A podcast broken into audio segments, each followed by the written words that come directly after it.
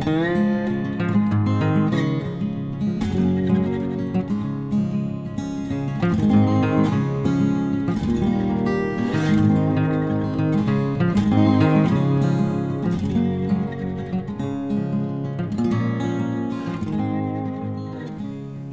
Pferdefreunde, ich bin Johanna von Intuitive Equestrian. Und ich bin Sven.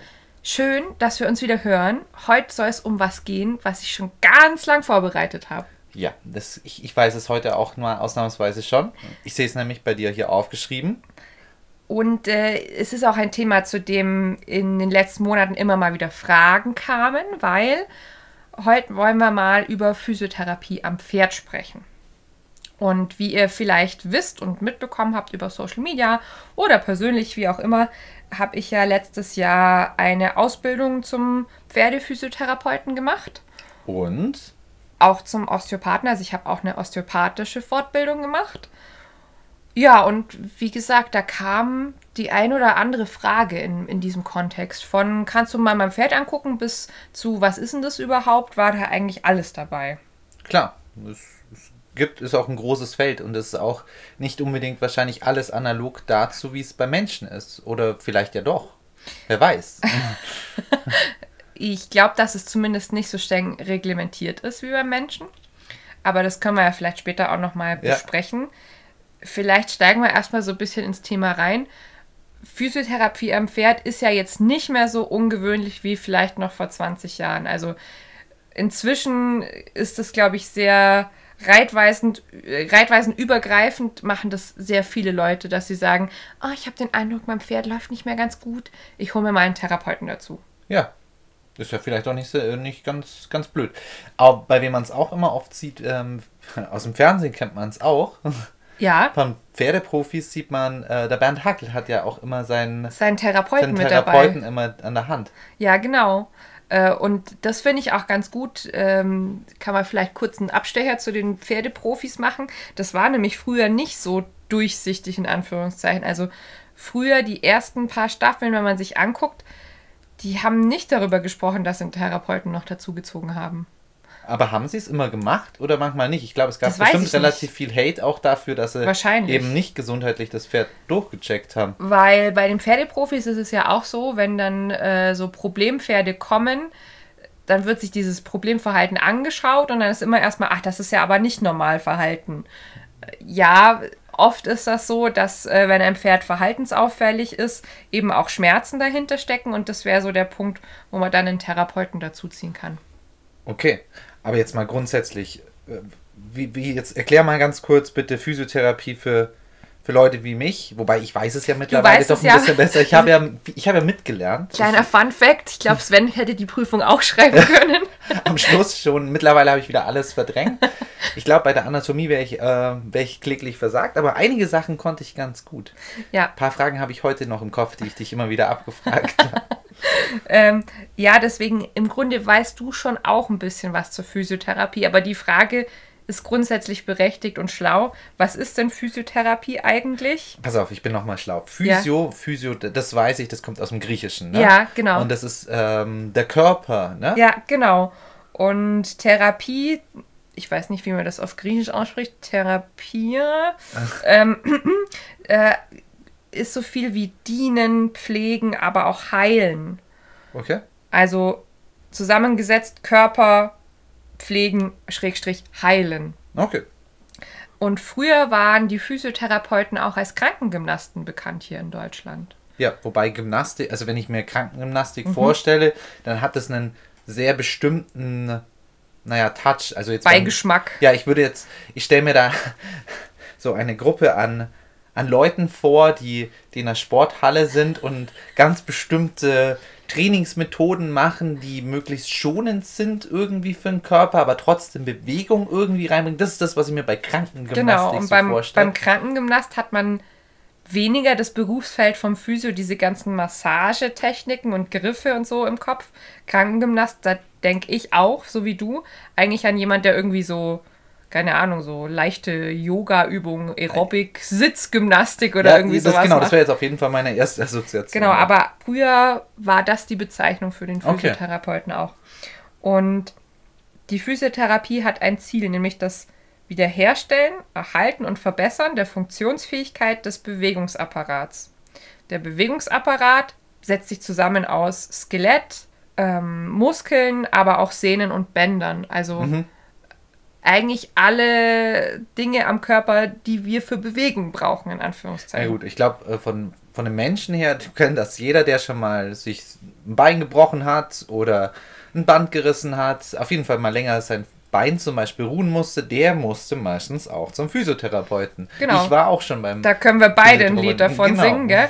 Äh, Ich habe mir mit 18 Mal das Sprunggelenk gebrochen und du hast dir, glaube ich, eine beim Motorradunfall, äh, Unfall, Motorradunfall, äh, beim einem Motorradunfall ähm, eine Sehne angerissen gehabt, ja. Genau, und äh, uns ging es beiden so, wir mussten danach dann Physio machen. Genau. Und im Grunde betrifft das das Pferd dann eigentlich auch. Also diesen Reha-Bereich deckt die Physiotherapie am Pferd eben auch ab. Wenn du sagst auch, was macht das noch? Also es ist quasi der Reha-Bereich, aber was denn noch? Ähm, Präventiv? Genau, präventiv, also Prophylaxe, quasi abchecken. Häufig sind die Pferde ja in irgendeiner Form als Reit- oder Farbpferd genutzt. Und dann eben prophylaktisch mal gucken, kann das Pferd so, wie es ihm momentan geht, diese Leistung auch bringen? Und, und ohne dass es körperliche Einschränkungen bekommt? und, und Schäden dadurch Genau. ähm, hat. Dann, ja. und aber auch zur Verbesserung von Bewegungen. Also die Sportler zum Beispiel nutzen das durchaus auch, um noch mehr Leistungen erbringen zu können. Also im Humanbereich, aber auch im Pferdebereich könnte man ein Sportpferd einfach ja regelmäßig einmal die Woche begleiten, einfach um zu schauen, dass man eine gewisse Leistung auch erreichen kann. Das ist ja total praktisch. Du bist Trainer und Physio. Und das ist ja eine praktische Kombo. Ja, und das ist ja, das wisst ihr als Zuhörer, wenn ihr mich schon länger kennt, ja sowieso. Das ist ja auch so ein bisschen, wie ich an diese ganze Sache mit der Physio hingekommen bin. Weil ich immer wieder jemanden gebraucht habe, der mir als Trainer und, und Verhaltenstherapeut gesagt hat, ja, in, in dem Körper von dem Pferd fühlt sich so und so an. Also Ja. ja, einfach als, als Diagnostikwerkzeug einen Therapeuten, der meinen Verdacht zum Beispiel entweder bestätigt oder eben auch mal sagt, nee, das kommt ganz woanders her. Ja, als, das war ja das Doofe. Du konntest als Therapeuten und Trainer ja nur Verdacht, einen Verdacht äußern. Hm, das könnte sein, also das schaut so aus, als hätte der da eine Verspannung, als würde ihm da was wehtun. Genau. Kann ich dir jetzt aber nicht weiterhelfen, das müsste jetzt wirklich ein Physio machen. Zum Beispiel, jetzt, genau. Jetzt kommst du um die Ecke und sagst, tja, Jetzt, Jetzt kann ich Bescheid. selber nachgucken. Also es ist wirklich, hat meinen Alltag sehr bereichert seitdem auch. Warum? Warum? Was, was machst du als Physio? Also klar, Prävention und so weiter, aber was ist so, wa- was macht die Physiotherapie denn aus? Als Physio, wenn ich jetzt zu einem Kunden komme und ähm, es ist unser Ersttermin, erstmal versuche ich ganz viele Daten zu erfassen. Also ich lasse mir erzählen, wie alt ist das Pferd, ähm, wie ist es ausgebildet, gibt es einen bestimmten Grund, warum ich gerufen wurde. Manchmal erzählen mir dann Leute sowas wie, ja, der ist auf der Koppel hingefallen oder der ist mir beim Longieren ausgerutscht oder sowas oder der bringt seit so und so lang einfach die Leistung nicht mehr, wie es schon war. Mhm. Und dann gehe ich erstmal auf Suche, also ich gehe erstmal hin und taste das Pferd komplett ab und schau mal, ob mir irgendwas auffällt am Körper. Was Das- heißt auffällt? Genau, das kann ich auch nur machen, weil ich halt sehr viele Pferde jetzt inzwischen behandelt habe. Das könnte eine Verspannung sein. Das könnte aber auch eine Atrophie sein. Also das, das betrifft jetzt erstmal nur das, das Exterieur angucken. Äh, ich sehe zum Beispiel, ah, die sind in der Lende sehr fest, wenn sie sich bewegen. Da stimmt was nicht. Oder der Quadrizeps ist nicht ausgeprägt. Ich gucke mal als nächstes auf die Knie. Wie sind die so? Also ich habe immer dadurch, dass ich mich sehr viel mit Biomechanik im letzten Jahr beschäftigt habe und mit Anatomie, habe ich immer schon allein vom Angucken eines Pferds inzwischen so eine Idee, wo jetzt für dieses Pferd individuell körperliche Baustellen sein könnten. Wobei angucken bei dir auch ähm, anfummeln heißt. Genau, also meine Hände schauen immer mit. Ja, genau. Ja, so kann man sich das vorstellen. Und äh, dazu gehört eben einerseits die Beurteilung des Exterieurs, aber auch die Beurteilung, ähm, wie sich das Pferd bewegt, die Gangbildanalyse. Und abhängig davon fange ich dann an zu behandeln. Also wenn ich viel gesehen habe, dann weiß ich ungefähr, wo ich anpacken muss, in Anführungszeichen. Und dann kann ich mich den Baustellen widmen. Und dann fange ich an, ja, Strukturen durchzubewegen, Gelenke zum Beispiel passiv durchzubewegen. Also ich nehme zum Beispiel ein Pferdebein auf und äh, bewege jedes einzelne Gelenk, ohne dass da großartig Gewicht draufkommt. Aber ich löse zum Beispiel auch Verspannungen, ähm, ich löse Faszien. Ich kann dazu beitragen, dass dementsprechend natürlich Schmerzen weniger werden, weil muskuläre Verspannungen tun weh. Mhm. Und wenn ich gut arbeite, dann trage ich zum Wohlbefinden des Pferdes bei. Und äh, mehr Wohlbefinden heißt auch häufig, die Selbstheilungskräfte werden aktiviert.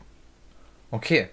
Moment, muss ich mir das dann so vorstellen, dass du da, also ich weiß es ja, ist jetzt blöd gefragt, muss ich es mir so vorstellen, dass du jetzt da dran hast und, und am Pferd rumwuchtest wie ein Irrer, so wie, ähm, wie heißt er denn, der Knochenbrecher?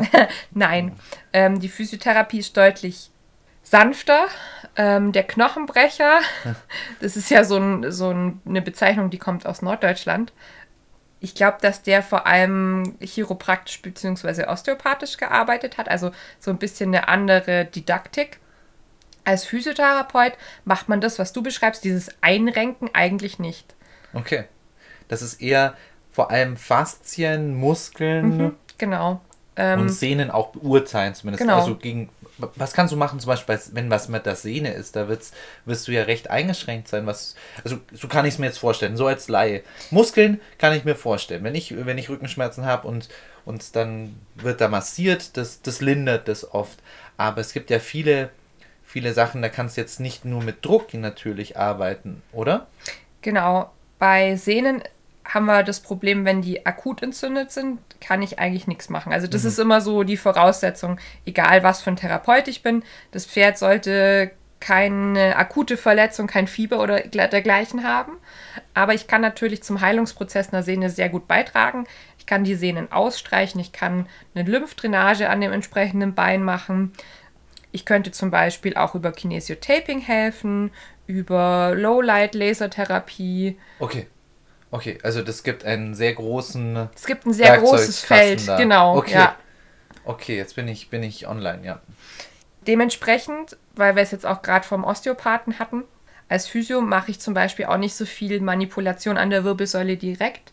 Das ist eher das Berufsfeld des Osteopathen. Ah ja, jetzt wollte ich gerade fragen, was, was macht denn der Osteopath? Vielleicht ist das jetzt ein guter Punkt, dass du, dass du das erklärst. Der Osteopath, pass auf. Also Osteo heißt so viel wie Knochen, Pathos das Leiden. Ein Knochenleiden. Genau, jemand, der sich dem Knochenleiden widmet. Das Ziel ist eigentlich ähnlich wie bei der Physiotherapie, mit dem Unterschied, dass man in der Regel eben eine Behandlung hat und dann die nächste erst in drei bis sechs Monaten. Bei der Physiotherapie begleite ich aktiver. Da bin ich öfter am Patienten dran und ich verfolge sogenannte Nah- und Fernziele. Das Nahziel ist dann häufig sowas wie erstmal bestimmte Areale wieder beweglich machen und das Fernziel ähm, eine volle Funktionsfähigkeit äh, in dem entsprechenden Gelenk, wie auch immer. Ne? Okay, das ist trotzdem on, überschneidet sich mit einem Physiotherapeuten. Er möchte ja auch auf lange Sicht, dass genau. das dem Pferd dann Wie gesagt, nur da bin, also ich gehe einmal ans Pferd hin und sollte dann eigentlich einen sehr großen Effekt sehen. Mhm. Weil der Osteopath darf jetzt nämlich einrenken, wie es im Volksmund heißt. Einrenken heißt, äh, ich gebe einen Impuls auf eine bestimmte Struktur. Beim Physiotherapeuten ist es so, als Physio gehe ich hin und ich bewege zum Beispiel Gelenke passiv durch, das haben wir ja vorhin schon gesagt. Das heißt, jedes Gelenk hat eine bestimmte Beweglichkeit, die gesund mhm. ist.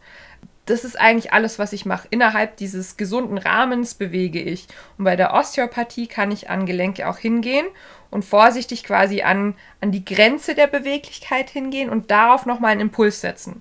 Okay. Was häufig bewirkt, dass das Gelenk quasi wieder in den ursprünglichen Zustand zurückkehrt. Okay. Also Gelenke, die vielleicht vorher ein bisschen eingeschränkt waren von der Beweglichkeit, werden wieder beweglicher zum Beispiel. Okay. Ja? Äh, auch da gibt es natürlich Grenzen. Also da ist es ähnlich wie in der Physiotherapie. An, an bestimmte Patienten darf ich nicht hingehen. Also zum Beispiel, wenn äh, Arthrosen in einem Gelenk oder so vorliegen, da würde ich niemals einen Impuls draufsetzen. Mhm. Ja. Ich finde das ganz schön, du hast jetzt öfters darf ähm, gesagt, ja. auch vorher. Ja. Im Endeffekt ist es ja so, dass dürfen und sollen ist ja eine andere Sache. Es ist jetzt ja bei, muss ich jetzt vielleicht einschieben, bei Pferde, Osteo und Physio ja nicht so, dass das gesetzlich komplett geregelt ist beim Pferd. Mhm. Das ist Ja. nicht wie im Humanbereich. Wir, wir haben ja eine Bekannte, die Physiotherapeutin im Humanbereich ist.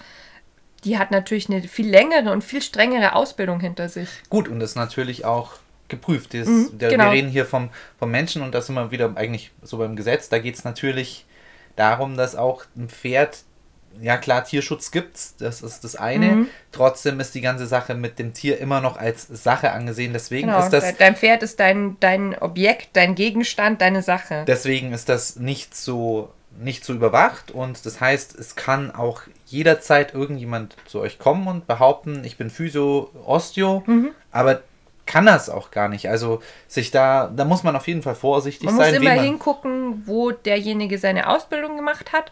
Wobei es auch da so ist, man kann an einem tollen großen Institut gewesen sein und trotzdem nicht gut arbeiten. genau, also das ist ganz schwierig. Also fehlt, fehlt schon ein bisschen Kontrolle auch, würde ich, würde ich mal Mhm. Ja, behaupten. finde ich auch. Äh, wobei wir da eh in einem, ich sage jetzt mal, ein bisschen schwierigen Bereich sind, weil die Effekte von Physiotherapie und Osteopathie wissenschaftlich teilweise so ein bisschen. Ja, da haben wir schon oft in unserem Podcast drüber gesprochen, Ja. dass wissenschaftlich sehr wenig Evidenz Mhm. eben da ist bei, bei Pferden, also oder bei Tieren allgemein, wenn es jetzt nicht Nutzvieh ist wie, wie eine Kuh oder, oder Schwein. In den letzten 100 Jahren hat sich keiner mehr so arg für, für Pferde ernsthaft interessiert. Also gibt es sehr wenig Evidenz, es gibt, gibt sehr viel Eminenz, also Erfahrung. Und dann wird viel aus Erfahrung her, was ja nicht unbedingt immer schlecht ist, aus Erfahrung heraus zu handeln. Aber wenn wir jetzt quasi flächendeckend und groß arbeiten, wäre es doch manchmal schöner, wirklich wissenschaftlich fundierte Daten auch zu haben. Das fehlt aber einfach. Also schwierig, eigentlich schwieriges Thema. Ist generell ein schwieriges Thema, wenn man jetzt zum Beispiel auch in diesen Faszien-Hype guckt. Ähm, vielleicht habt ihr das als Zuhörer auch schon mal mitbekommen über Social Media. Alle sprechen von der Faszientherapie. Faszien sind ja Bindegewebshüllen und man geht davon aus, dass die eben verkleben können. Also dass die ähm, dem Muskel, den sie einpacken, nicht mehr ähm, den Raum geben, den er bräuchte zum Beispiel. Problem auch bei der Faszientherapie, wir haben noch zu wenige wissenschaftliche Beweise, dass Faszien tatsächlich verkleben können. Okay, aber bei viel, vielen diesen Sachen wird natürlich immer mit, mit einem Auge vielleicht auch zur Humanmedizin rübergeschielt. Sagen wir mal, ähm, Säugetiere, Genau, also aber muskulär also und so ich weiter. spreche, wenn ich jetzt doch. darüber rede, dann spreche ich nicht mal über das Tier, über das Pferd, sondern Ah. generell, man weiß noch zu wenig über Faszien. Man weiß viel mehr als noch vor 20 Jahren, aber vieles ist noch Klar. nicht so belegt. Nur weil es nicht belegt ist, heißt es nicht automatisch, dass es schlecht ist. Oder nicht stimmt. nicht stimmt, das Genau. ist so. Ähm, es muss ja auch immer mal wieder was widerlegt werden, aber es ist auch nicht bewiesen, dass es deswegen das Allheilmittel ist. Genau. Da muss man immer vorsichtig sein. Sowieso allgemein, wenn jemand ganz viel verspricht, ganz, ganz viel Tolles und irgendwelche Wunder verspricht, erstmal meiner Meinung nach erstmal nicht trauen. Also da werde ich immer gleich hellhörig und sage, okay, das, da kann was nicht stimmen. Das, das hört sich zu gut an. generell ist es ja auch so, es gibt ja so viele unterschiedliche Therapeuten auf dem Markt. Wir haben ja jetzt von den Physiotherapeuten gesprochen und von den Osteopathen. Ach so, ja, genau. Bei den Osteopathen gibt es dann auch nochmal Unterschiede. Ja, klar. Je nachdem, welche Sch Schule du, glaube ich, angehörst. Genau, Oder und gibt es da nicht es auch gibt verschiedene? Auch, es gibt auch verschiedene Osteopathiezweige. Also es gibt natürlich die allgemeine Osteopathie, aber es gibt zum Beispiel auch die kraniosakrale Osteopathie. das klingt. Die beschäftigt sich mit dem Kranium, Schädel und Sacrum, ähm, Kreuzbein. Okay. Das heißt vor allem mit Veränderungen in der Wirbelsäule. Okay. Diese Osteopathie zum Beispiel gilt als sehr sanft, Okay.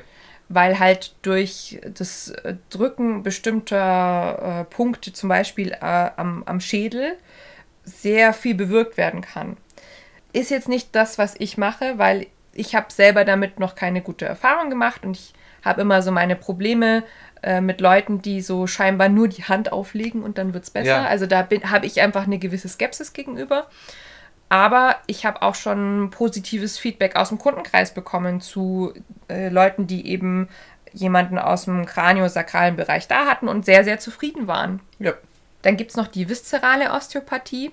Aber da ist es jetzt so, das werdet ihr, wenn vielleicht aus dem Human- oder Hundebereich kennen. Äh, beim Pferd selber ist das ein bisschen schwierig, weil die viszerale Osteopathie beschäftigt sich mit der Lage der inneren Organe. Okay. Und wenn man da wohl so ein bisschen quasi wieder an die richtige Stelle zurückrückt, ich erzähle das jetzt ganz laienhaft, dann kann man auch da eine Verbesserung der Funktion wieder feststellen. Ja, genau. Okay. Ich, bin, ich bin bei den ganzen Themen immer recht vorsichtig. Ich auch. Und vielleicht ist das auch der gute Punkt. Ist denn ein Physio und ein Osteo ein Tierarzt? Nein. Können wir hier schon mal einschieben, weil ich werde nachher noch was zu Chiropraktikern ja. und so weiter sagen. Aber ein Therapeut, ich nenne es jetzt mal ein manueller Therapeut, weil das, das ist ja so der Oberbegriff, ne? Ich arbeite mit meinen Händen am Pferd. Ist kein Tierarzt, kann er nicht sein. Wir können nicht in die Pferde reingucken. Wir haben nicht die Möglichkeit, da irgendwie zu röntgen oder, keine Ahnung, über Ultraschall äh, bildgebende Verfahren anzuwenden.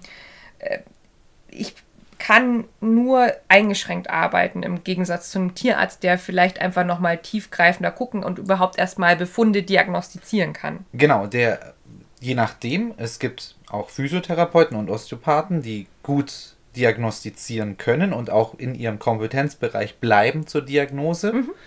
Jedoch bei einer Mediziner, auch, da gibt es natürlich auch schwarze Schafe, aber einer, der Medizin studiert hat, hat zumindest schon mal den Nachweis gebracht, einen staatlich verifizierten Nachweis, dass er diagnostizieren kann natürlich dann ja. auch, dass er und das ist natürlich auch eine ernsthafte Ausbildung, auf die viel geguckt wird. Der hängt ein langer und großer standardisierter Apparat dahinter, da kann man halten, was man will davon. Es ist trotzdem funktioniert Tiermedizin sehr gut. Und ich würde nie behaupten, dass ein Osteopath oder ein Physiotherapeut jemals einen Mediziner ersetzen kann. Das Nein. halte ich für absoluten Quatsch. Wenn äh, ihr Glück habt, kann euer Therapeut euch helfen, die, die letztendliche Diagnose äh, zu verkürzen. Also den Weg, bis man herausgefunden hat, genau. was wirklich Sache ist, was dem Pferd wirklich wehtut, was wo ein Befund da ist.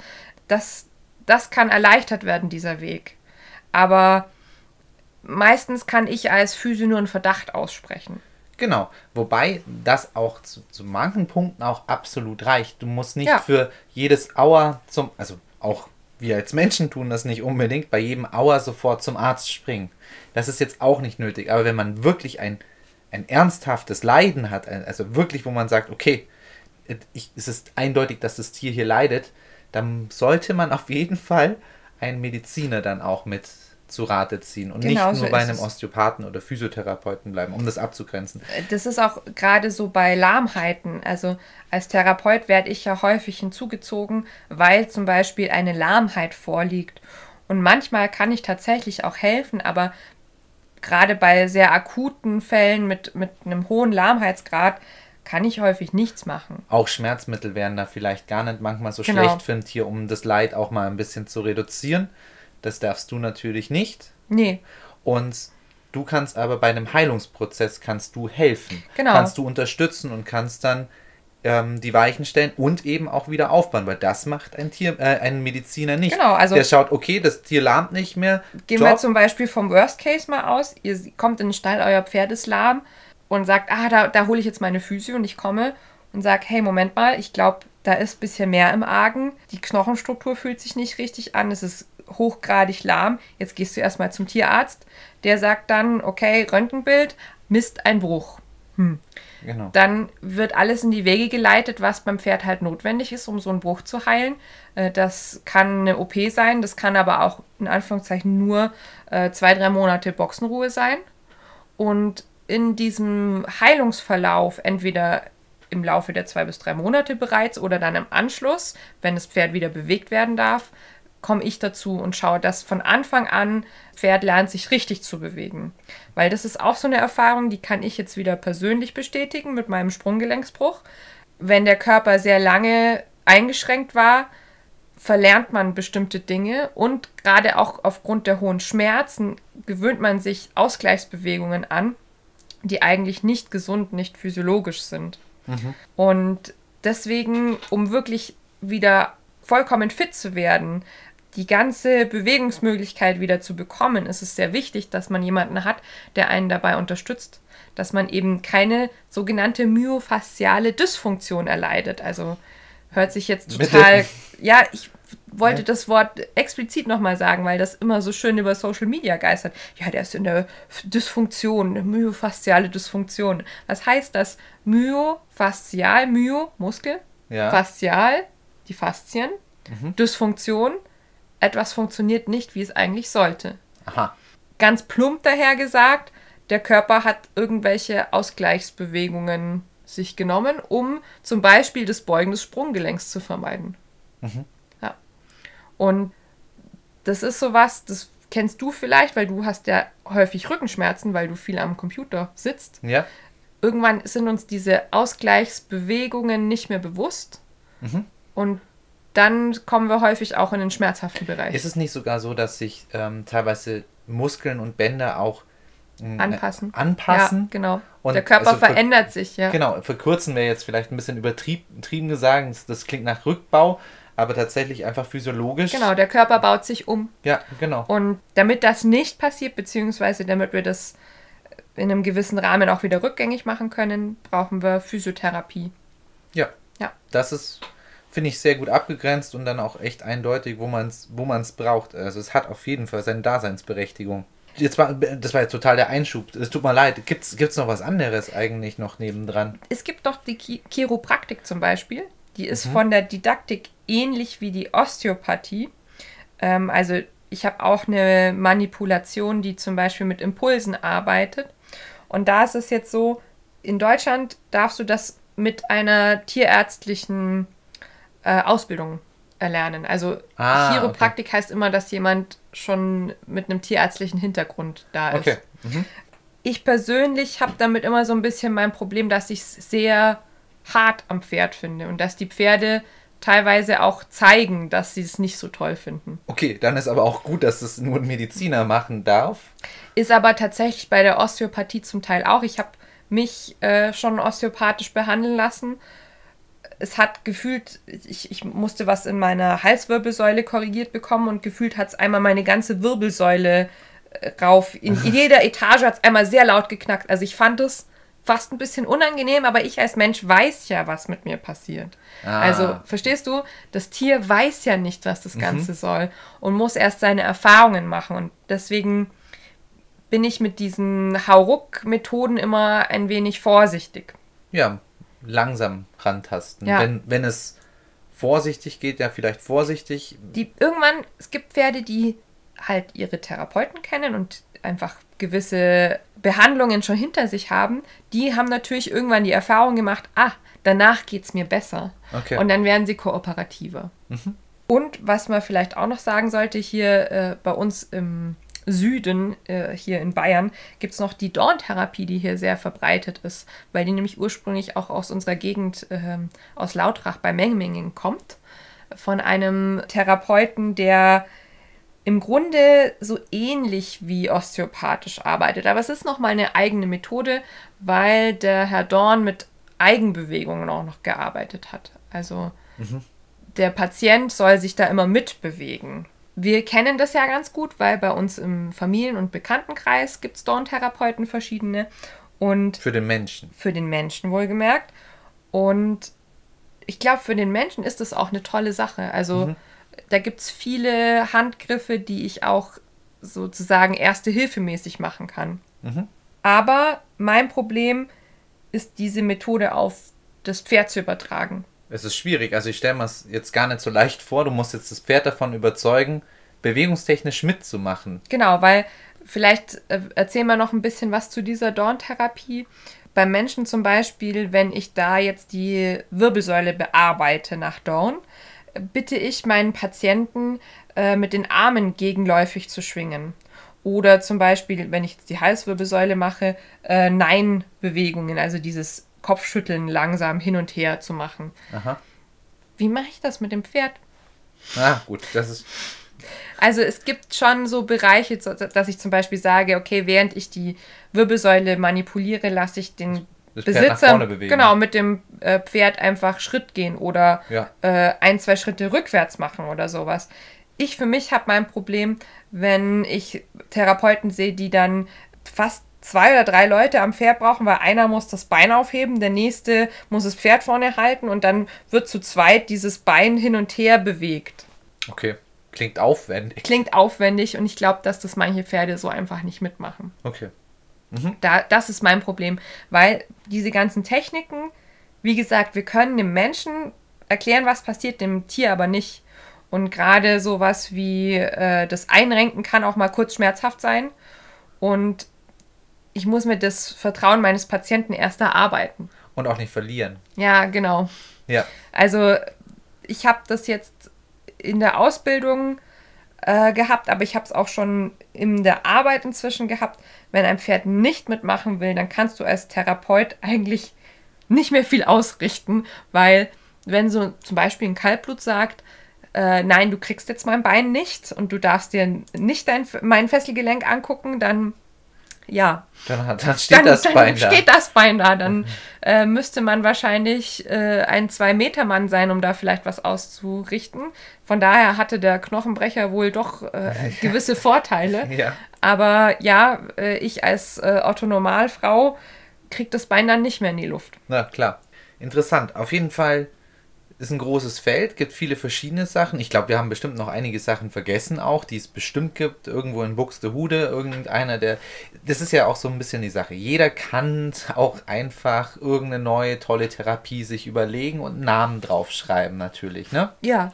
Das ist. Also, es ist auch so, wir haben es ja mit dem Faszientraining oder Faszientherapie haben wir ja vorhin angesprochen. Das ist auch so ein Hype, finde ich, dass der in den letzten ein bis zwei Jahren entstanden ist man merkt einfach, dass man mit dieser Art von Arbeit sehr große Erfolge erzielen kann und auf einmal möchte jeder irgendwie seinen, sein Pferd in die Faszientherapie geben, äh, faszientherapeutisches Training bekommen und so weiter. Ich denke, so da ist auch immer ganz viel Marketing an der ganzen Kiste genau. mit dabei. Es gibt viele Dinge, die uns versprochen werden, auch äh, für das, unser Tierwohl, weil wir da natürlich unsere eine gewisse Verantwortung haben, es bestimmte Utensilien, die wir uns kaufen können, ohne jetzt bestimmte Dinge zu nennen, die sehr viel Geld kosten, bei denen wir dann auch erwarten, dass es was bringt. Und jeder möchte vielleicht auch eine bestimmte Marke etablieren, wenn er jetzt Therapeuten ist ja, und natürlich. vielleicht auch und hat eben auch Erfahrung, hat bestimmtes, bestimmte Technik, bestimmte Eigendynamik quasi schon entwickelt. Wobei ich mich da immer frage, gut, wir sind ja immer noch an einem, an einem Körper, dann brauchen wir jetzt nicht die total abgedrehte Technik, um irgendwas einzurenken. Vielleicht ist es auch das gleiche und heißt manchmal auch nur wieder anders, ne? Ich finde es ja ganz schön, auch bei der Physiotherapie, dass man zum Beispiel äh, manchmal nur ganz banal mit Wärme arbeitet. Also ich lege zum Beispiel vor der Behandlung eine Wärmedecke auf oder stelle das Pferd unter das Solarium und das ist dann schon die halbe Miete. Und da denke ich mir häufig, das ist jetzt eigentlich nichts, was so bahnbrechend und weltbewegend ist. Aber es ist die Kombination ne, ähm, aus vielen Dingen und ja. genau an der richtigen Stelle zu wissen, es zu machen. Ähnliches übrigens gab es in den letzten Jahren auch mit ähm, der, der Wärmebildfotografie. Also es haben viele Therapeuten angefangen, äh, Wärmebildkameras zu verwenden und äh, auf diesen Werbebildkameras kann man dann zum Beispiel sehen, ob eine Entzündung vorliegt oder manchmal gibt es auch Bereiche am Pferdekörper, die ungewöhnlich kalt daherkommen. Dann weiß ich auch manchmal, dass hier eine Baustelle liegt. Sven schaut ganz skeptisch, während ich das hier ausführe. Und ja, ich bin bei dir, weil es schaut natürlich spektakulär aus. Es ist sehr, sehr spannend, diese Bilder anzugucken und dann so Kapalgelenke, das eine Kapalgelenk ist blau und das andere ist knallrot. So, ja, das, das ist eine Entzündung im Kapalgelenk. Ja, gut. Weiß Kann ich, ich das vielleicht als Therapeut auch einfach durch Palpation, durch Abtasten vielleicht? Und vielleicht kann ich das auch, bestimmte Störfaktoren kann ich vielleicht da nicht. Vielleicht lag das Pferd gerade eben auf der rechten Seite.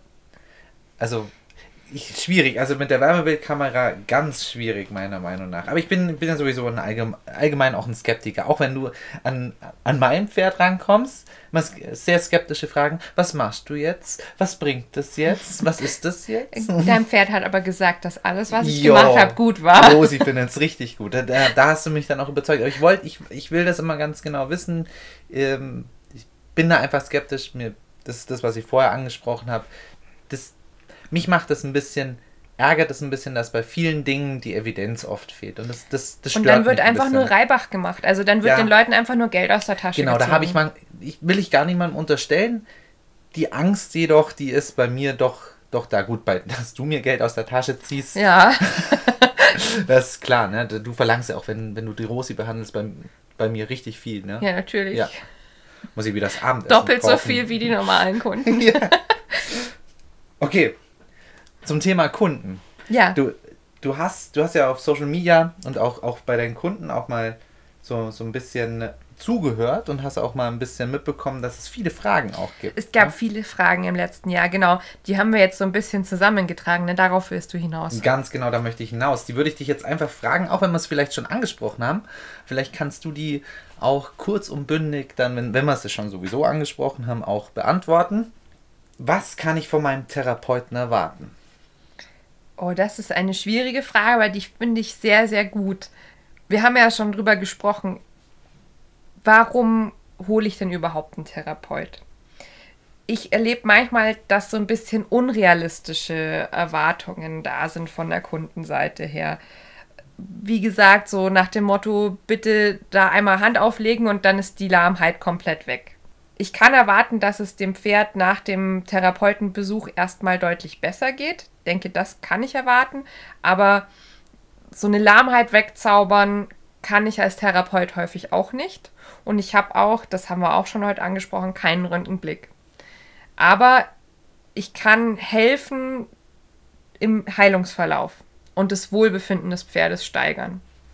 Was, was ich dann auch von dir erwarten würde, andersrum gesagt auch, ist, dass du mir sagst, was, wenn du jetzt weg bist, was ich jetzt weitermachen Oh soll. ja, ganz großes Ausrufezeichen. Also, wenn du jetzt zu mir kommst, du bekommst von mir einen Behandlungsbericht, wo ich dir aufschreibe, welche Baustellen habe ich gefunden, was ist uns vielleicht auch zusammen aufgefallen. Ich will sowas immer absprechen mit äh, dem Pferdebesitzer. Also, wenn mir auffällt am Exterieur, ich glaube, das Pferd hat zum Beispiel einen Beckenschiefstand oder es hat, glaube ich, Probleme in der Halswirbelsäule. All das diskutieren wir während dem ganzen Besuch, aber ich schreibe es nochmal auf, weil äh, so eine therapeutische Behandlung dauert zwischen anderthalb und zwei Stunden. Also zumindest manchmal auch mit einer Stunde schon getan, aber es ist ein langer Rahmen und wenn ich dann die ganze Zeit mit dem Kunden rede, der Kunde nimmt nicht so viel mit. Es ist ja, das haben wir ja auch gemerkt, als wir zusammen diese ganze Anatomie gelernt haben.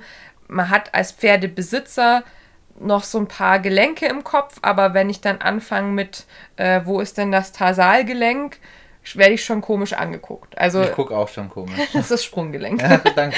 Also da, da fallen dann vielleicht auch manchmal Worte, die ich nicht gleich zuordnen kann als Laie. Und deswegen gibt es diesen Bericht. Und da schreibe ich dann auch mit rein, was ich empfehlen würde für die nächsten Tage und Wochen. Also was ich vielleicht vermeiden sollte in der nächsten Zeit. Ähm, es ist auch häufig so, dass die nächsten, sage ich jetzt mal, zwei bis fünf Tage nach der Behandlung das Pferd wirklich Pause, Urlaub haben sollte. Vielleicht ein bisschen locker Schritt gehen, ähm, eventuell, wenn ihr die Möglichkeit habt, longieren, aber halt auf einem wirklich großen Zirkel, so ein bisschen Schritt Trab. Nichts, was das Pferd anstrengt, weil der Körper, ja, muss sich verändern können in den nächsten Tagen. Also es gibt so eine Art Muskelkater. Ja? Okay. Finde ich ganz gut beantwortet. Ähm, Danke, danke. Ja. Ähm, was kann ich realistisch von einer Behandlung erwarten? Vielleicht hast du es vorher schon ein bisschen vom Therapeuten gesagt, aber jetzt direkt auf die Mhm. Behandlung bezogen. Wie gesagt, das Pferd sollte nach der Behandlung sich wohler fühlen. Es sollte eine gewisse Verbesserung im Gangbild schon vorhanden sein. Vielleicht anders gefragt, was kann ich nicht erwarten nach einer Behandlung? dass mein Pferd auf einmal äh, Grand Prix-Bewegungen zeigt, obwohl es vorher nur auf E-Niveau gelaufen ist oder sowas. Also ich kann die Beweglichkeit des Pferdes verbessern und, und das Wohlbefinden, aber es ist alles begrenzt. Es ist auch ein, ein Wiederherstellen wahrscheinlich Mhm, auch oft, genau. aber kein und vielleicht ein bisschen auf. Manchmal ist es schon verbessern, also die Grundlage legen dafür, dass äh, jetzt der Besitzer in der nächsten Zeit sein Training auch einfach ähm, erfolgreich fortsetzen kann. Aber es ist ja nicht durch die eine Behandlung Nee. dadurch wieder, wieder Nee. gut. Das muss ja dann Das ist dann häufig auch das, was ich aufschreibe, sowas wie bitte vor dem Training unter das Solarium oder äh, bitte jetzt erstmal Longieren vermeiden oder so, je nachdem. Wenn ihr euch daran haltet, werdet ihr Erfolge sehen. Und äh, die Behandlung an sich war bestimmt gut, weil ich habe Muskeln gelöst und äh, kann das Pferd erstmal aus der sogenannten myofaszialen Dysfunktion rausholen. Aber dass das so bleibt, das ist dann wieder die Aufgabe des Pferdebesitzers. Okay. Dann vielleicht weiter. Wann brauche ich einen Physiotherapeuten? Ich glaube, das haben wir schon ein bisschen angeschnitten, aber vielleicht Ähm, kurz gesagt. wenn ich merke, dass mein Pferd sich in der Bewegung verschlechtert hat, manchmal auch nur verändert hat. Also manche sagen, "Hm, sie sind sich nicht mal sicher, ob das jetzt schlecht oder gut ist, was sie da sehen in der Bewegung ihres Pferdes, aber es ist nicht so, wie sie es gewohnt sind. Oder wenn es vielleicht noch nie gut war. Weiß ich nicht. Ja, bei Verhaltensauffälligkeiten dementsprechend auch, wenn du sagst, nie gut war, wenn mir jemand sagt, den, die kannst du nie longieren, dann ist das häufig, weil es irgendwo im Körper zwickt. Wenn man beobachtet hat, dass das Pferd einen Unfall hatte, also wir hatten letztes Jahr den Fall, dass äh, jemand äh, mir berichtet hat von einem Hängerunfall, ähm, wo das, das Pferd einfach sich blöd unter die hintere Stange, Stange vom, vom Hänger geklemmt hatte. Ja. Äh, das sind so Fälle, dann auf jeden Fall mal abklären lassen, weil das kennt jeder, der selber schon mal einen Unfall hatte. Der Körper nimmt da viel davon mit und das ist äh, mitunter schmerzhaft und zieht sich länger hin als, ja, ich bin nur kurz hingefallen oder so. Okay. Mhm. Bleiben wir ein bisschen bei der Behandlung. Wie, wie, wie oft ist so eine Behandlung denn notwendig? Das ist eine sehr gute Frage und ich glaube, die kann man pauschal nicht so gut beantworten. Weil theoretisch, wenn ich jetzt so einen richtigen Reha-Patienten habe, kann es sein, dass man ein bis zweimal die Woche bestimmte physiotherapeutische Maßnahmen ergreift. Und es können dann auch eben nur so Sachen sein wie bestimmte Massagetechniken anwenden oder eine Lymphdrainage machen. Aber wenn ich jetzt in Anführungszeichen nur ein Pferd habe, ähm, das ich halt reiterlich nutze und bei dem ich prophylaktisch möchte, dass ab und zu mal einer drauf guckt, würde ich sagen, reicht ein bis zweimal im Jahr. Jetzt erzähl mal was ein bisschen was zu deiner Ausbildung. Wie war denn die Ausbildung? Ich habe meine Ausbildung zum Pferdephysiotherapeuten am Paracelsus-Institut gemacht.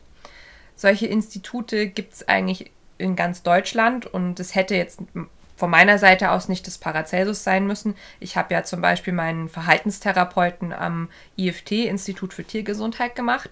Letztendlich hatte ich mich für den Paracelsus entschieden wegen der örtlichen Nähe. Also das ist in Augsburg und da habe ich es einfach nicht weit hin. Und ich wollte nicht mehr so weit fahren wie zum Verhaltenstherapeut, weil da bin ich ja teilweise fünf Stunden unterwegs gewesen. Also das hat damals schon sehr gewonnen äh, bei der Auswahl, dieses Kriterium.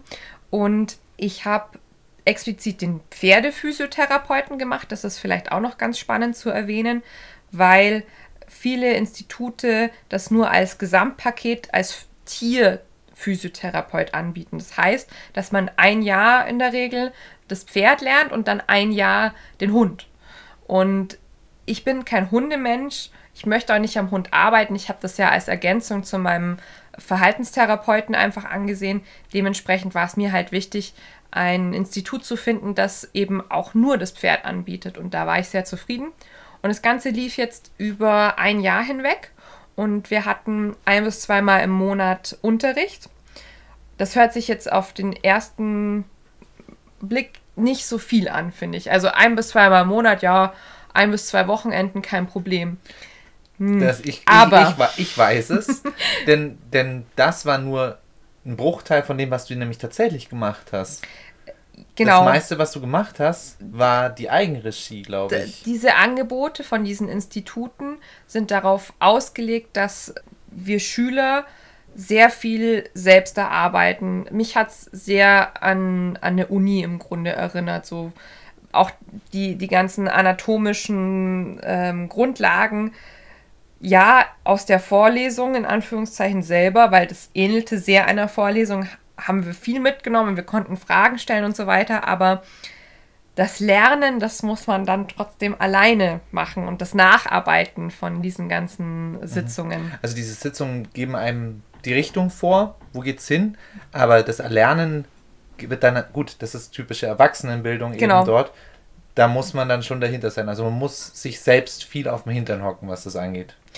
Also ich habe es bei dir gesehen und ich kenne dich, du hast, du hast ja auch einen Master-Abschluss, Ja. also ich habe mich in die Zeit schon ein bisschen zurück Genau, ähm, ich- versetzt gefühlt. Ich habe schon gemerkt, wie du, wie du dran bist, wie du deine Strukturen von früher, äh, früher genommen hast, wie du immer gelernt hast. War doch Das war sehr Parallelen, zeitintensiv. Ja. Und das war auch sowas, du hast ja jetzt angesprochen, ich habe ja bereits studiert. Ich hatte den Luxus, dass ich während dem Studium maximal einen Nebenjob haben musste. Jetzt war es aber in meinem letzten Jahr so, ich habe Vollzeit gearbeitet ja. und habe äh, den Physiotherapeuten gemacht und gegen Ende hat sich das auch noch ein bisschen mit der osteopathischen Fortbildung überschnitten.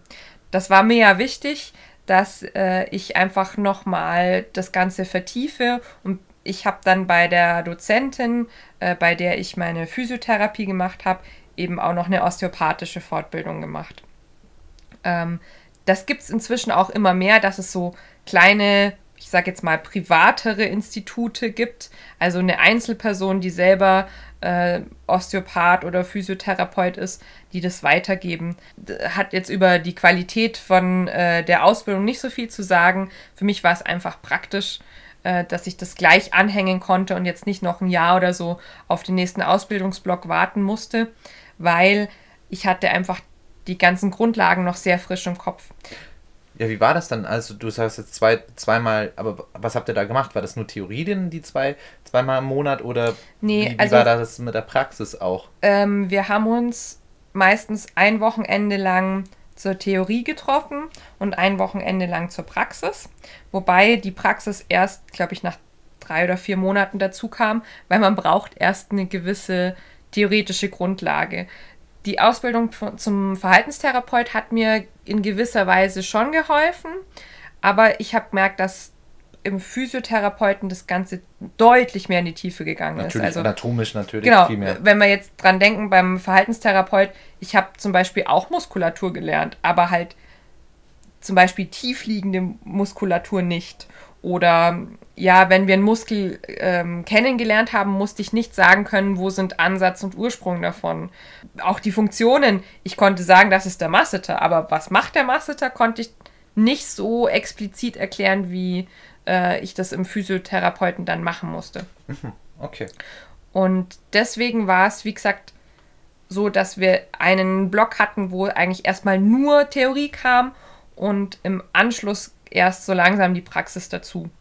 Das war ganz gut, weil auch nochmal Theorie und Praxis, also ich zumindest habe mir sehr schwer getan, so dieses Bild, was ich in meinem Anatomiebuch hatte, dann plötzlich aufs lebende Pferd zu übertragen.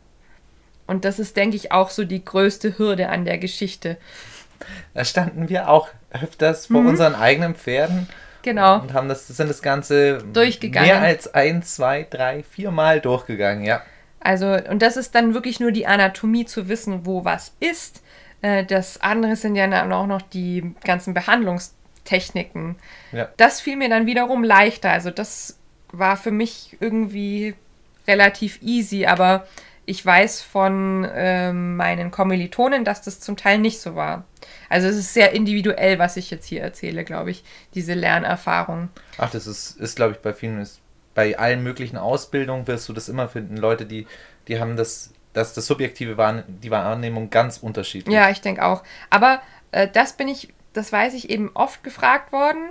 Ähm, wie, wie, wie war das mit dem zeitlichen Aufwand, ist das zu schaffen?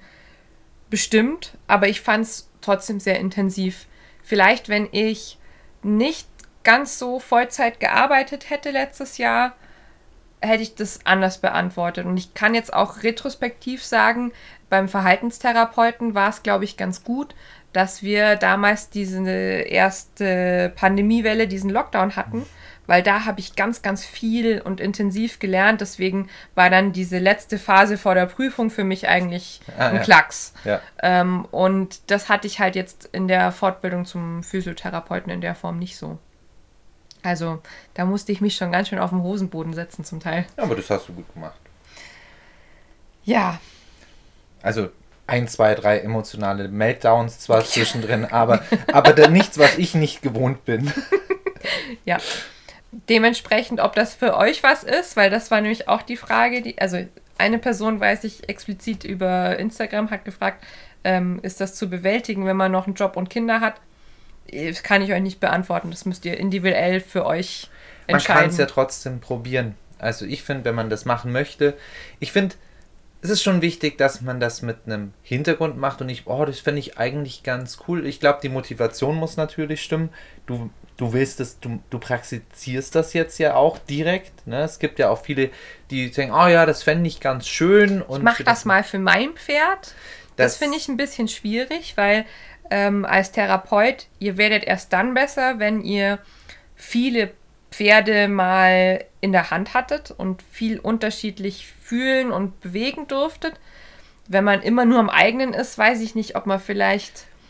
Naja, ist man denn Therapeut, wenn man wenn man sich ständig selber behandelt, weiß ich nicht. Also, also es, grundsätzlich, was ich auch, das ist auch was, was ich dieses Jahr noch anbieten möchte in einem, in einem Kurs. Grundsätzlich glaube ich, dass wir als Pferdebesitzer viel von diesen Grundlagen eigentlich wissen müssten, die auch ein Therapeut ah. weiß. Weil, mh, mm, ein, ein Beispiel, ich habe eine Kundin, da weiß ich, dass das Pferd immer wieder ähm, Probleme mit der Halswirbelsäule hat. Jetzt könnte ich als Therapeut hingehen und sagen, du kein Problem, ich komme einmal die Woche, behandle dir den, ich, ich mache dir quasi einen Freundschaftspreis, weil ich so oft komme, aber ich könnte jetzt richtig Geld damit machen. Ich finde es viel besser, wenn der Pferdebesitzer erstens lernt zu erkennen, wann sind die Probleme wieder da in der Halswirbelsäule und was kann ich schon mal als erste Hilfe dafür machen. Das ist wichtig, weil ich habe ja eine gewisse Fürsorgepflicht für mein Tier. Du bist viel zu nett. Du musst viel mehr Geld scheffeln. nein, das, nein, ich finde das auch total sinnvoll. Ich habe auch schon ein paar ordentliche ähm, Tricks von dir jetzt auch beigebracht bekommen, auch für, für die Rosi. Da ist ja jetzt kein akutes Problem nee. da, aber es sind trotzdem diese, diese Kleinigkeiten helfen dann doch ab und zu und, und schaden einfach auch nicht, dass man das weiß. Vielleicht, das, ich glaube, für den Privatgebrauch ist so eine Ausbildung vielleicht im, die eher pra praxisbezogen ist, sagen wir mal so, wahrscheinlich nützlicher, als wenn man mit fundiertem Wissen, also wirklich das, was ein Therapeut braucht, der auch verschiedene Probleme immer mhm. wieder hat, als nur das eigene Pferd. Wahrscheinlich besser, wo es eher praktisch orientiert ist und trotzdem mit, also praktisch orientierte Theorie. Vielleicht jetzt nicht das total übertriebene Anatomie-Grundwissen lernen müssen. Also ich glaube, als äh, Pferdebesitzer muss ich nicht wissen, wo Ansatz und Ursprung, keine Ahnung, vom Brachiocephalicus sind. Aber so zu wissen, dass der Brachiocephalicus am Hals liegt, das wäre schon mal was. Und, und wo das für mein Pferd, wo ich aufpassen muss, wo ich hingucken muss, dass, dass da der. Was kann ich denn an dem Brachiocephalicus denn auch tun? Ja, oder was kann da für ein Problem auftreten? Genau. Ne? Dass ich Diese vielleicht Dinge. auch mal lerne, ähm, hinzuschauen, dann bewegt sich dann mein Pferd vielleicht auch nicht so gut. Manchmal genau. fällt das ja auch gar nicht so sehr einem auf, weil man so ein bisschen in seinem Tunnel ist und gar nicht so die Methodiken hat, genau hinzugucken. Das muss man weil ja man auch nicht, erst lernen. Ja, ja, man muss Blickschulung lernen, ja. Genau. Vollkommen klar. Ja, und das ist auf jeden Fall. An der Stelle muss ich auch noch äh, eine, eine nette Geschichte einschieben. Kannst du dich daran erinnern, dass du mir vor einigen Wochen erzählt hast, dass du ähm, viel über Triggerpunkte nachgedacht hast und äh, das hast du dann bei der Daisy angewandt. Ha, ja, natürlich. Weißt du das noch? Das war total spontan, wo ich das dann angewendet Da hattest du mir kurz vorher ähm, erzählt, Triggerpunkt unter, oh, ich sag's jetzt ganz laienhaft, unter der Schulter war das, glaube ich. Ah, beziehungsweise am, am Hals. Am Halsbereich, genau, mhm. richtig. Ähm, und das hast du mir noch erklärt. Und da gibt es da einen und der ist hier und dort und hast mir noch gezeigt. Und ich erstmal so ein bisschen, ah ja, das ist jetzt der Physiotalk von so nebenzu, das, das rasselt ein. Und dann war ich irgendwie tatsächlich in der Situation, dachte mal, ha ja, das machst du jetzt einfach mal, probierst du aus. Und es hat dann tatsächlich unglaublich gut funktioniert. Du hast erzählt, sie, sie war, glaube ich, aufgeregt, gell? Ja, die war total, äh, der Muskeltonus, sie war aufgeregt, der Muskeltonus war extrem hoch. Mhm. Und ähm, ich hatte dir, wie gesagt, äh, mitgegeben, dass du äh, über Manipulation der Halsmuskulatur und Teilen der Schultermuskulatur den Parasympathikus aktivieren kannst. Ähm, und dann fährt eben das gesamte Pferd, der gesamte Organismus so ein bisschen runter. Und ich, ich fand das so cool, dass du da selber dran gedacht hast, das anzuwenden. Es war wirklich auch sehr spontan. Dann stand ich neben dem Pferd und dann wollte ich eigentlich, wollte ich Nachgiebigkeit am Hals, also man, jetzt gib doch nach und dann habe ich gemerkt, ne, die gibt nicht nach. Da ist alles, der ganz, alle Muskeln sind einfach bockehart. Mhm. Und da kann das Pferd dann auch gar nicht mehr nachgeben. Dann habe ich das einfach mal probiert und angewendet. Das fand ich sehr cool. Also über solche Geschichten freue ich mich immer. Dann wusste ich gar nicht, dass ich dir so eine Freude ja, mitgemacht habe. Äh, und lustigerweise gibt es ja auch äh, verschiedene, äh, zum Teil auch Trainingsdidaktiken, die in die Richtung gehen. Also wenn man zum Beispiel zu äh, der Tellington mit ihren T-Touches guckt, dann sind wir auch wieder eigentlich in einem Bereich ja, von, von Physiotherapie. Also äh, das Massieren bestimmter Punkte am Körper, Akupressurpunkte und so weiter. Mhm. Das ist Physiotherapie. Total interessant. Genau, da wird jetzt demnächst vielleicht noch mehr kommen. Du möchtest ja auch was anbieten dazu. Wie gesagt, ich, ich würde gerne dieses Jahr, aber das ist alles gerade noch organisatorisch sehr in den Kinderschuhen, äh, auch mal einen Kurs dazu anbieten. Zumindest sowas wie ähm, zu erkennen, geht es meinem Pferd gut, sind Verspannungen da, ähm, tut was weh, ist vielleicht bestimmter Wirbel verschoben, also ist die Wirbelsäule auffällig, weil das sind alles Dinge, ich finde, die kann man relativ gut noch lernen, ohne jetzt mhm. äh, zu tief äh, im Anatomiesumpf zu versinken. Mhm. Genau, und eben cool. auch, was kann man vielleicht auch über kleine Massagetechniken im Alltag für das Pferd verbessern. Cool, also dann, ich merke schon, du bist ja noch nicht so ganz sicher, wenn ihr da auf jeden Fall Lust habt, dann schreibt, dann nervt schreibt, mich. nervt sie und dann, dann ist die Motivation schon ganz anders. Hanna funktioniert da ganz, Hanna freut sich immer, wenn, wenn Leute sich dafür interessieren und dann, dann wird das wahrscheinlich auch passieren. Ich weiß nicht, ob live oder vielleicht online, je nachdem, wer wo sich wann Wie gesagt, organisatorisch ist das noch in den Kinderschuhen. Inhaltlich äh, ist es eigentlich schon ja, relativ... Ja, das habe ich, hab ich mir schon gedacht. Inhaltlich immer alles top organisieren, oh, total langweilig und anstrengend. Da habe ich keine Lust drauf. So da, ich, ich sehe schon, auf wen das dann, dann hinausläuft. Dafür bist du da. Verdammt. Habe ich dafür unterschrieben. Ja. Ja. ja An unserer du. Hochzeit, ne? Mist. Okay. Okay, aber ich habe hier noch eine letzte Frage, die hier draufsteht. Wobei, die klingt irgendwie ähnlich als was, was wir schon hatten, aber. Ah ja. Was wird im physiotherapeutischen Training gemacht? Haben wir das Training. Ja, das hattest du vorher schon mal angeschnitten. Ich habe es mal angeschnitten, dass ja die physiotherapeutische Behandlung, aber auch im Grunde eigentlich die osteopathische Behandlung ist ja wirklich nur hingehen und knack, knack. Und jetzt kommen wir zu dem ähm, großen Ding der Physiotherapie. Wenn ich gut bin, dann mache ich auch noch Training. Also äh, nicht nur die Muskeln lockern, sondern dann auch versuchen, dem Pferd neue Bewegungsideen mitzugeben, damit es sich in Zukunft physiologischer, gesünder bewegt, damit es zu bestimmten muskulären Einschränkungen gar nicht mehr kommt. Gibt es dann auch bei dem Kurs? Das ist eine gute Frage. Ich dachte, du weißt es inhaltlich alles schon so. das kommt so ein bisschen drauf an, auf, auf die Umstände. Das, das wäre spannend, ne? Ja, das finde ich auf jeden Fall sehr spannend, weil gerade jedes Training meiner Meinung nach hat auch den Anspruch, physiologisch korrekt zu sein. Zumindest haben jetzt inzwischen sehr viele Trainingsmodelle und, und auch Reitweisen immer den Anspruch, ja, gesunderhaltend. Aber was ist gesunderhaltend eigentlich? Ist schwierig, weil uns kann das immer jemand erzählen, wenn wir aber eine gewisse Grundlage davon haben, was das bedeutet. Und auch, ich denke, physiotherapeutisches Training setzt auch genau auf sowas auch mitunter ja, auf. Äh, wie gesagt, erkennen einerseits, wo ist die Baustelle, heißt manchmal auch erkennen, warum ist die Bewegung eigentlich nicht physiologisch. Mhm. Ja. Und wie kann, was kann ich tun, damit sie wieder physiologisch wird? Und das kann ganz individuell sein. Wenn euch das interessiert, könnt ihr zum Beispiel auch noch mal hier unsere Balance-Trainingsfolge ah, anhören, stimmt. weil da habe ich eigentlich, das war so der, der Startschuss für mich, wo ich angefangen habe, mich mit diesem ganzen Thema zu beschäftigen. Und viele Dinge aus dem Balance-Training nutze ich heute auch fürs physiotherapeutische Training. Das war aber nicht von der Fol seit der Folge, sondern das Nein. hattest du ja schon vorher gemacht. Im Vorfeld schon, Ja. aber äh, ja. In, Als in du da angefangen letzten- hast mit der, diesem Balance-Training im Allgemeinen, kann ich mich nur dran erinnern, da habe ich dich auch wieder mal schief angeguckt. Der alte Skeptiker hat wieder blöd geguckt, als du mit dieser komischen Matte um die Ecke kamst. Genau, äh, instabile Untergründe und auch die Körperbänder. Und Ah, und ich wieder, äh, ja, pff, was muss denn mehr Mist, das, das ist ja totaler Quatsch, das bringt mein Pferd, ja, und genau meinem Pferd hat es am meisten dann gebracht auch. Ja, so war Ja. das. Ja, dementsprechend war das ein schönes Jahr, dass ich da mit Physiotherapie und Osteopathie verbracht habe. Ja, du wirst jetzt noch ein paar Jahre mehr damit verbringen. Und vielleicht Genau. auch anderen Leuten was mitgeben dabei. Ja. Das ist doch, das ist doch cool.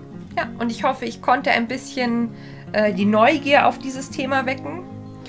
Erklären, warum es notwendig ist, dass ihr auch mal Ja. euer Pferd abchecken lasst. Und in diesem Sinne sind wir eigentlich durch mit dem Podcast. Wir sind sowieso schon wieder, wieder viel zu lang am Reden. Merkst? Findest du? Ja, ich schon, finde ich schon. Ja.